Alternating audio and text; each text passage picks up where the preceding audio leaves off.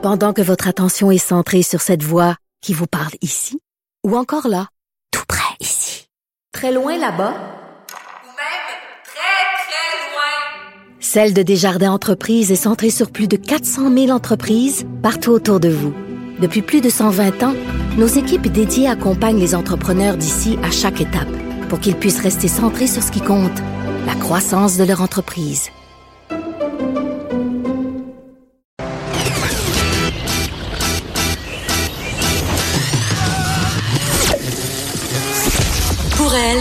A jamais de mauvaise question. De 13 à 15. Les effronter. Avec Geneviève Peterson.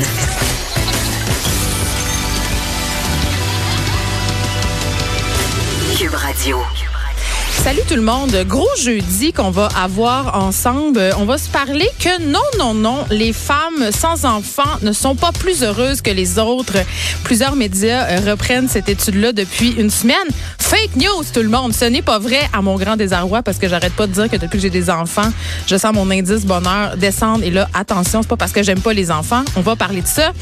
Mais avant, euh, je vous dis, on va avoir plein de bons sujets pour vous. Donc là, je vais pas vous stresser, là, mais si vous subissez une intervention chirurgicale dans pas long, peut-être qu'un de nos sujets va vous angoisser. On va recevoir Steve Waterhouse, qui est un spécialiste en cybersécurité, parce que Maintenant, il y a des pirates informatiques qui, qui peuvent en fait s'introduire dans les systèmes d'exploitation des outils qui servent pour opérer les gens, par exemple, si on a une, opération à cœur ouvert et qui peuvent carrément prendre le contrôle. On va parler de ça avec lui. Ne paniquez pas, il y a des solutions.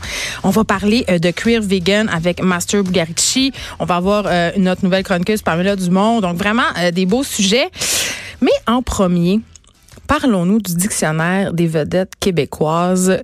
Si vous connaissez pas ça, euh, c'est un compte Instagram que j'adore et je suis pas la seule. Ils ont des dizaines de milliers de followers et euh, breaking news, ils vont sortir un livre. Donc il va avoir un livre, un dictionnaire des vedettes québécoises et le principe est assez simple. En fait, ça le dit, c'est un dictionnaire. Donc c'est des définitions de vedettes euh, assez drôlatiques euh, qui font rire qui font des fois un, ah, des fois un peu ça nous fait rire un peu jaune. Je vous en lis quelques-unes euh, donc allons-y. On a euh, Hélène Florent comédienne qui a l'air d'encore surfer sur ses trois années de basket au secondaire pour dire qu'elle est en forme. Donc vous voyez c'est tout le temps un peu piquant tout le temps un peu euh, c'est très ah mais tiens on va lire celle-là de Rosemée Témorin qui est notre animatrice du show du retour.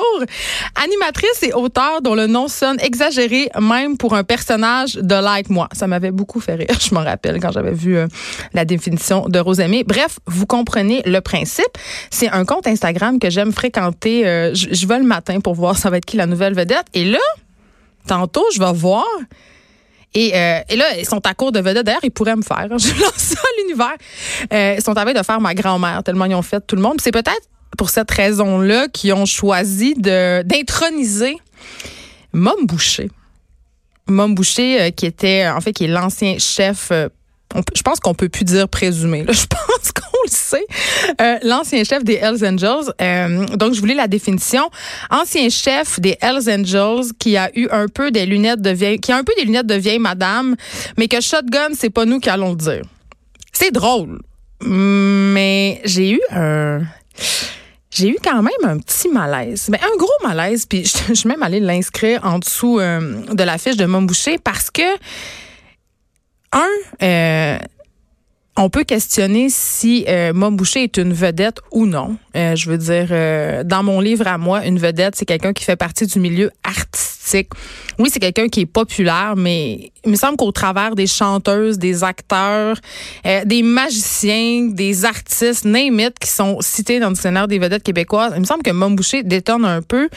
Mais c'est pas ça qui me dérange le plus. C'est pas ça qui me gosse le plus. Ce qui m'énerve là-dedans, c'est cette espèce de glamorisation, si on veut, euh, des criminels. C'est l'espèce de, de banalisation, glamourisation de, de, c'est un sombre monsieur, Mom Boucher, là. Il a commandé le meurtre de deux gardiens de prison. Il a sans doute participé à d'autres meurtres. Il en a commandé, j'ai peur, est-ce qu'il va m'attendre à sortir de la station de radio? Mais tu sais, c'est un criminel, là. Il a fait du trafic de drogue, il a exploité du monde, il a exploité des êtres humains j'ai un j'ai un gros malaise à ce qu'on qu'on le mette là au travers des autres, comme si rien n'était, comme si c'était une vedette comme une autre.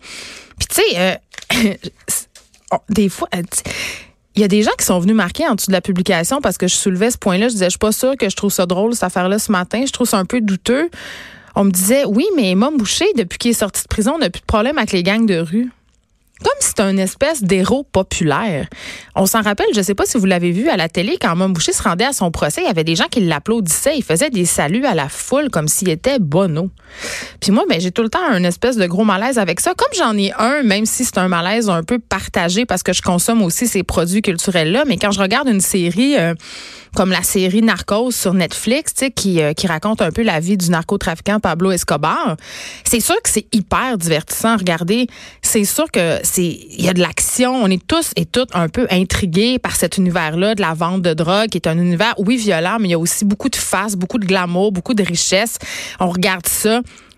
Mais on oublie souvent que ces gens-là, ce sont des tueurs sanguinaires, ce sont des gens qui exploitent d'autres personnes, qui contribuent au problème endémique de la drogue partout dans le monde. Tu sais, euh, Pablo Escobar, dans son pays, quand on prononce son nom, les gens tremblent de peur. C'est une personne qui a fait des attentats terroristes, qui a participé à des attentats terroristes. Tu sais, je veux dire. c'est la même chose pour les émissions euh, de true crime. C'est-à-dire, ici, on a, euh, on a un tueur si proche sais, tout le monde aime ça regarder ça, mais à chaque fois que je regarde une émission comme celle-là, je me dis, mettons que c'est mon frère ou ma soeur ou ma mère qui s'est fait tuer, là. Puis que là, il y a une émission de télé où on me raconte dans les moindres détails son meurtre, qu'est-ce qui s'est passé, les motifs, qu'est-ce qui nous a rendu là? Je, me dis, ça doit faire quelque chose à ces gens-là. Ils doivent être, excessivement euh, troublés par tout ça. Puis en même temps, on le sait, là, euh, les séries de true crime, les séries de détectives, c'est le genre le plus populaire, c'est ce qui pogne le plus, c'est ce qu'on aime le plus. Et là, j'ai envie de vous parler de l'effet de catharsis. C'est pourquoi on regarde ça?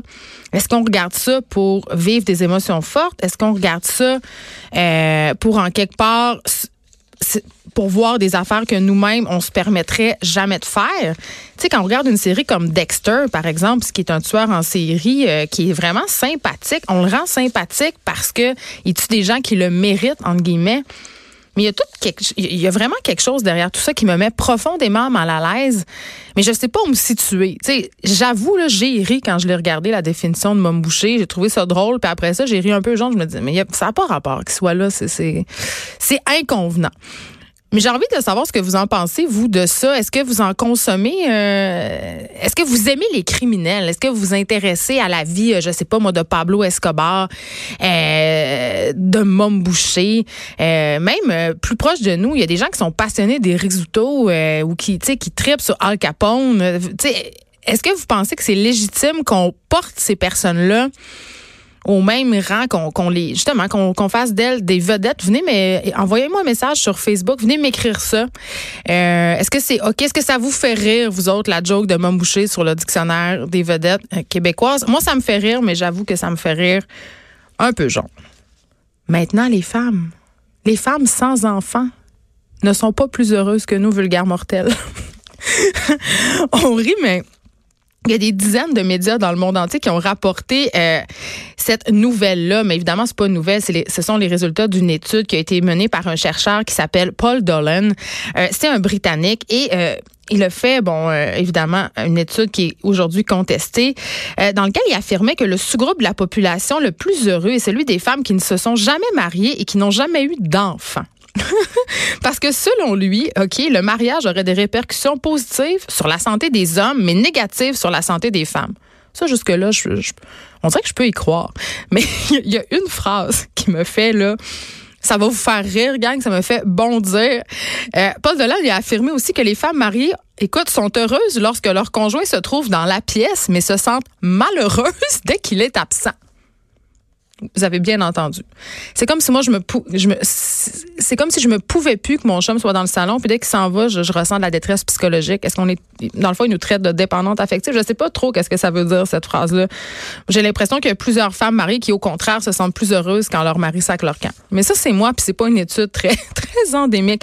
Mais euh, nonobstant ce fait là, euh, évidemment je comprends pourquoi on s'est emparé de, cette donnée-là, puis que ça a fait un peu boule de neige, parce qu'évidemment, la question de la maternité, c'est une question qui est au centre un peu de l'identité féminine, puis on gosse beaucoup les filles avec est-ce qu'il faut avoir des enfants, est-ce qu'il faut, qu'il faut pas avoir des enfants? Puis moi, c'est une, discussion que j'ai beaucoup avec mes amis qui ont pas d'enfants encore. Tu sais, je leur dis, j'adore mes enfants, mais je leur dis quand même, hey, pense-y comme il faut. Parce que même si tu te fais croire que ta vie va, va pas changer, que tu vas continuer à aller au francophonie avec ton enfant dans le dos, là, ça, va pas être ça qui va se passer. Donc, c'est sûr que le résultat de, cette étude-là allait être pris, mais le problème avec la démarche de ce fameux euh, chercheur, c'est que les données qu'il a utilisées comparent pas les femmes qui ont eu des enfants avec celles qui ont jamais eu d'enfants il a pris celles qui ont des enfants à la maison et celles qui n'ont pas d'enfants à la maison. C'est une nuance assez importante. Donc, ces conclusions, ça concerne que les femmes qui n'ont jamais eu d'enfants, mais aussi celles qui ont des enfants qui vivent ailleurs. Donc, tu sais, à un moment donné, ça va pas du tout là. C'est on peut pas vraiment tirer des conclusions de cette affaire là. Et euh, en fait, ce qu'on ce qu'on constate en se penchant sur une vraie étude, c'est que les femmes non mariées sans enfants à la maison sont légèrement moins heureuses que les autres. Puis puis ça, c'est pas l'étude qui le dit, c'est moi. J'imagine que ces femmes-là, peut-être, ressentent moins de bonheur parce qu'on est tellement socio-construites. On nous vend tellement l'image de la famille, de la mère épanouie, que les, que certaines femmes, quand ils n'ont pas accès à ça, ont peut-être l'impression d'avoir passé à côté de quelque chose, d'avoir raté leur vie. Donc euh, voilà, je voulais rétablir euh, les faits. J'ai plus de raison d'être jalouse des femmes qui n'ont pas d'enfants. je trouvais ça drôle de vous en parler.